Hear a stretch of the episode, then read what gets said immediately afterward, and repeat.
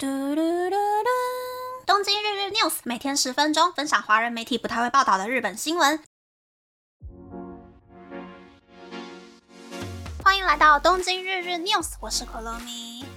东京这个礼拜气温又往下掉了蛮多的，我现在连洗澡都要先开暖气才敢进浴室。没有开暖气，只冲热水的话，我就会一路发抖到洗完澡为止。关西电视台有一个新闻就说呢。比起交通事故，其实在洗澡的时候发生 heat shock、heat shock 过世的人会更多。日本大概每年就有一万七千人是在脱完衣服后突然跳进热乎乎的浴缸里面，引发 heat shock。简单来说，应该就是心脏缩起来而过世了。所以身体不舒服，或者是喝了酒之后，就千万不要去泡澡。又或者是呢，不可以用 feel 去衡量水温。而是要很科学的去确认水温是不是太热了，不可以泡。我大概只能够泡四十度到四十二度左右的水吧，算是没有那么危险的人群。有很多人，尤其是老人，水温如果不到四十六度，就会说啊，怎么会那么冷的那一种人呢，就要特别小心哟。然后呢，昨天没有什么惊天地泣鬼神的长篇新闻，所以接下来我会介绍几个短短的，但是我还蛮想分享的新闻。第一个是因为去年度，也就是去年四月到今年三月，就有三百七十四名外国观光客在日本消费超过日币一亿元的免税商品，也有很多人将低价买到的免税商品转卖给日本人赚取价差。所以日本政府预定明年度开始要把免税商品的规则从买的时候就退税，变成先用一般售价卖，到了机场才给退税的模式。哈哈哈，看到了吧？因为那些转卖免税商品的非法台湾旅客，以后全世界的旅客来日本买免税品的时候，就会变得很麻烦，很麻烦呢。要变成古早时代，要提早三十分钟到机场办理退税的制度了呢。名副其实的丢脸丢到全世界。第二个是我昨天又又又很傻眼的新闻：DHC 的创办者吉田佳明。在二零二零年左右，因为在 DHC 的官网类似自己的专栏的地方呢，多次发表歧视在日韩国人，也就是二战过后没有回朝鲜半岛的韩裔人士的文章，在网络上被延上到出现抵制购买 DHC 产品的热潮。之后呢，DHC 又受到疫情的影响，业绩不好，在今年一月被欧力士集团收购。所以这一位 DHC 的创办者吉田佳明就黯然离开了公司。但是呢，这一位吉田佳明创立的新的电商公司大核心，在前几天刚刚公开的官网首页，还有企业理念的页面呢，又再一次大辣辣的点名歧视在日韩国人。目前大核心是拒绝回应媒体的采访的。我刚刚去看大核心的企业理念，是真的还蛮扯的啦。最开始是几条公司的理念，例如说，大核心是日本人为了服务日本人提供的高效率电商平台，是期待日本再一次富强的企业，尊敬老人，只和长期合作的制造商一起创造出好的产品。大核心的产品绝对不会用来自仇视日本的国家，例如中国、俄罗斯、北韩的成分。欢迎到目前为止，我觉得勉强 OK。但是下面那一趴解释企业理念的解说文呢，真的是看了会很火大、很傻眼。里面就直接写，大核心是大型电商平台里唯一一个经营层只有日本人的公司。日本亚马逊的社长 Jasper Chen 是中国人，乐天的会长三木谷浩史，虽然每一次被问的时候都会否认，但是看脸就觉得是韩国人了吧。有都巴喜的社长藤泽和泽，还有雅虎 Japan 的社长川边健太郎，从姓氏看就知道是百分之百的朝鲜人。外国人可以理解日本人的心吗？嚯，看了真的是傻眼。他说：“哈，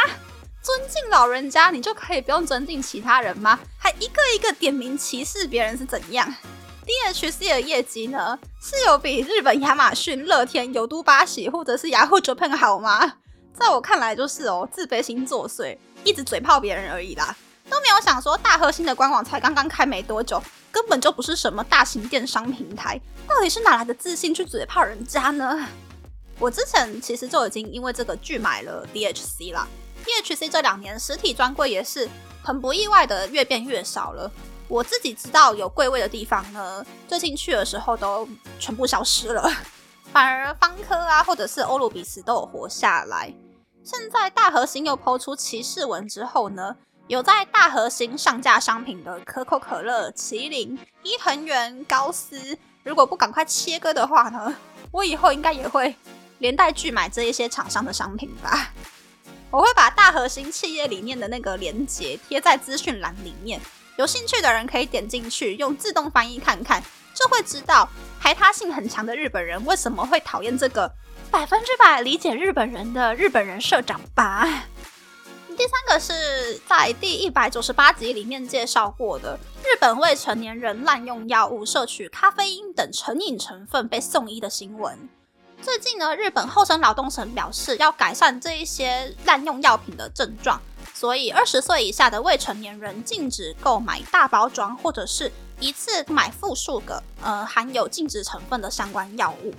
就算只有买一个，店家也要确认购买者的姓名、年龄，然后还要登记做 memo。这个规定呢，是真的还蛮严格的。如果是十八九岁独居的大学生，不想花日币两千多元的费用去看医生拿药，又没有爸妈可以帮忙买便宜的成药的话，是真的蛮不方便的。那日本的药厂呢，如果现在卖的都是超过二十颗药丸的大包装的话呢，就可能还要再另外开包装线去做小于二十颗药丸的小包装设计。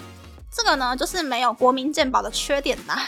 因为人民不想要花大钱挂号去看医生，所以日本成药的成分就会越放越重，重到一种就是你一吃就会觉得哇，好有效哦。可是缺点就是日本的成药非常容易就可以引发滥用问题，所以我知道很多人来日本玩的时候都会去药妆店买很多成药回去，但是大家要记得不要那么依赖成药。如果刚开始小小感冒的时候呢，吃成药也许还 OK。但是如果你已经就是头痛啊，然后流鼻水流个不停，喉咙痛啊，已经整个很严重的话呢，就还是去诊所拿医生为你量身设计的药，会比较安全，而且好的也会更快。再来第四个呢，是百分之九十五体验过远距上班的人都表示，希望可以继续远距上班下去。如果公司要结束远距上班制度的话呢？就会有百分之六十五点四的人选择考虑要转职到可以远距上班的公司，而这一些人会喜欢远距上班的理由有：远距上班可以让通勤时间变少，和家人相处的时间变多，也更方便维持健康，工作效率也可以提升，然后属于自己的时间也会变多，大概就是这样。但是说真的呢，我也是会选一周至少可以两天远距上班的公司啦。像我这样一个人住，如果周末都拿来做家事的话，就没有时间可以出门玩，或者是好好放松、摆烂休息。如果可以在家上班的话，我就可以找一些琐碎的时间去洗衣服啊、扫地拖地，让周末变得更清闲。而且大家都知道吧，东京的电车超级挤，像我现在大概七点十五分上车，那个车就已经是满员电车喽。而且东京的电车因为很满员，所以也常常会抵累。少坐几天电车，心情真的是会完全不一样。反而就是到了上班日的时候，会很期待去公司跟其他人见面讲讲话的感觉，而不是想着嚯，我不想要天天看到上司的脸呐那样子。有体验过远距上班的朋友，现在是天天都进公司呢，还是偶尔几天可以在家上班呢？如果可以在家上班的话，大家多出来的时间都会做些什么事情呢？我的话。真的就是做家事啊，不然就是偷偷准备履历表，多参加几个线上面试换工作吧。那么，那么这次的分享就到这边，不知道大家喜不喜欢这样的节目呢？欢迎大家留言和我分享你的想法。喜欢这个节目的朋友，可以在 Apple、Spotify、三 on KK Box、First Story、Mix Box 等 Podcast 平台和 YouTube 订阅《东京日日 News》，多多按赞、评分，或是在三岸想要赞助这个节目，还可以在 Instagram 追踪《东京日日 News》Day Day Talk 的账号哦。拜拜。